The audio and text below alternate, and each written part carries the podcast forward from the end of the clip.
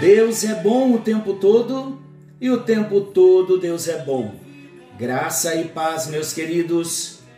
Estamos juntos em mais um encontro com Deus. Eu sou o pastor Paulo Rogério e estou muito agradecido a Deus por estarmos vivos, por podermos partilhar da palavra, palavra de Deus, palavra do amor, palavra de salvação palavras de libertação, palavras de paz, palavras de fé, de esperança, porque a palavra é Jesus. A palavra é viva, a palavra é poderosa. Venha o teu reino. Esse é o decreto que estamos proclamando todos os dias, até que sintamos o reino inabalável no nosso homem interior. Queridos, se há uma matéria, um assunto, um tema que eu gosto muito de tratar, é o arrependimento.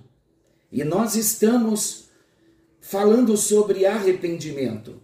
E é importante nós entendermos que a nossa série, ela traz por título, o tema da série é discípulos do mestre. E nós já estamos tratando, caminhando dia a dia nós já dissemos que o verdadeiro discípulo, ele nega-se a si mesmo, ele toma sua cruz e ele segue a Jesus como mestre. E estamos caminhando. Falamos agora sobre o arrependimento, falando dos princípios elementares do discipulado, e entramos no arrependimento falamos das razões do arrependimento e agora estamos tratando sobre o verdadeiro arrependimento. Por que é um tema, é uma matéria que eu gosto muito? Porque todos os dias nós precisamos nos arrepender. Não há como não passarmos pela experiência do arrependimento e isso de modo contínuo e diário. O Espírito Santo dentro de nós é como uma luz. Quando pecamos, a luz vermelha é acendida e nós ficamos em alerta. E o Espírito Santo já nos mostra, já trata profundamente ao nosso coração. Por quê? E de que forma? Primeiro, porque porque somos filhos. Filhos recriados não vivem sem o arrependimento diário. E também, queridos, olha como nós temos experimentado na prática a mudança de pensamento. Concordamos com Deus esta mudança de pensamento é o pensamento conforme a palavra. Quando nós confessamos, que é uma da um dos aspectos do arrependimento, que é a confissão, primeiro, o reconhecimento do pecado, segundo, a confissão do pecado, terceiro, o abandono do pecado. É a regrinha do arrependimento. Reconhecimento do pecado, confissão do pecado e abandono do pecado. Pelo fato de nós termos nascido de novo, todas as vezes que nós pecamos, o Espírito Santo vem e ele nos fala: Você pecou, você entristeceu ao Pai, você entristeceu ao Filho Jesus. E você me entristeceu também. Então nós concordamos com a palavra: Senhor, eu confesso que pequei, porque a tua palavra diz. Olha a mudança de pensamento, concordando com a verdade da palavra. E quando pecamos, além de concordarmos com Deus, com a palavra, o Espírito Santo traz uma tristeza no nosso coração.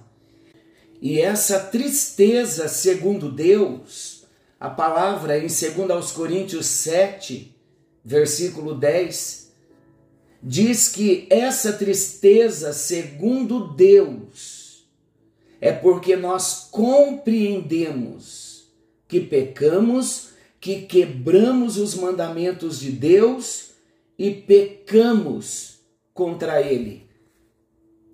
E o trabalhar do Espírito Santo, então, é colocar uma tristeza profunda no nosso coração. A tristeza porque ferimos a santidade de Deus. E então vamos, concordamos com a palavra, nos entristecemos, reconhecendo o nosso pecado, confessando o nosso pecado e agora abandonando o nosso pecado. Vamos ver dois textos na Bíblia, eu vou citar apenas para que venhamos trazer uma iluminação melhor sobre o assunto, eu quero falar um pouquinho sobre a tristeza segundo Deus. Vamos relembrar. A tristeza segundo Deus é compreender que quando pecamos, nós quebramos os mandamentos de Deus e pecamos contra ele. O exemplo que eu quero trazer é de Davi, quando Davi pecou contra Deus. Em 2 Samuel, no capítulo 11, ele é confrontado pelo profeta Natã e Davi então cai no arrependimento. Ele reconhece que ele quebrou os mandamentos de Deus. Houve ali, pelo confronto do profeta Natã, uma mudança de pensamento. Qual foi a mudança? Ele concordou com Deus, com a palavra que o profeta Natan estava lhe trazendo. Ele pensou por esse tempo antes de confessar o seu pecado que ele poderia omitir, esconder, que tudo seria resolvido com o tempo. Mas quando Deus leva até ele o profeta Natan, e ele é confrontado pelo profeta Natan, há ali então uma operação do Espírito do Senhor de arrependimento, quando ele tem uma mudança de pensamento, concordando com Deus que ele quebrou o mandamento de Deus. Davi então se arrepende em lágrimas. E com o coração bem triste, no Salmo 51, versículo 4, ele diz: Pequei contra ti, contra ti somente, e fiz o que é mal perante os teus olhos. Davi agora reconhece que o pecado que ele havia cometido era tão somente contra Deus o mal que ele fez estava diante e perante os olhos do Senhor. Agora observem comigo. Davi pecou contra Urias. Davi pecou contra Joabe. Davi pecou contra Batseba. Davi pecou contra ele mesmo. Davi pecou diante do povo, da nação e diante de Deus. E agora então ele resume, dizendo: Senhor, o meu pecado, tendo atingido todas estas pessoas e a própria nação, mas eu reconheço que eu pequei contra ti. Nesse momento, Davi recebe o perdão, porque a tristeza, segundo Deus, tomou conta dos sentimentos de Davi. E agora então ele confessa o seu pecado, concordando com Deus, mudando o seu pensamento, e ele também confessa o seu pecado com uma tristeza profunda de ter pecado contra o nosso Deus como nós estamos neste dia. Temos pecado contra Deus, Temos pecado contra a santidade do nosso Deus? João diz: Filhinhos, não pequeis, mas se pecardes, tendes um advogado junto ao Pai, Jesus, e Ele é fiel. E se confessarmos os nossos pecados, Ele é fiel e justo para nos perdoar todos os pecados e nos purificar de toda iniquidade. Senhor nosso Deus e querido Pai, opera em nós a tristeza segundo o Senhor, que vai gerar vida por meio do arrependimento.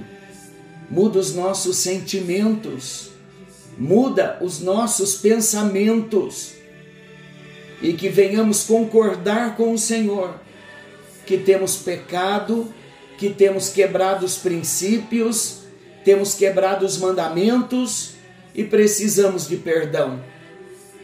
Senhor, não há caminho tão longo que o Senhor não possa nos buscar. Não há poço tão fundo que o Senhor não possa nos tirar. No encontro de hoje, nós invocamos a tua graça, o favor que nós não merecemos, mas invocamos também a misericórdia o juízo que merecíamos, que o Senhor tem retido de nós. Mas por favor, ó Deus, leve a cada um de nós a um arrependimento profundo, a uma mudança de pensamento profundo.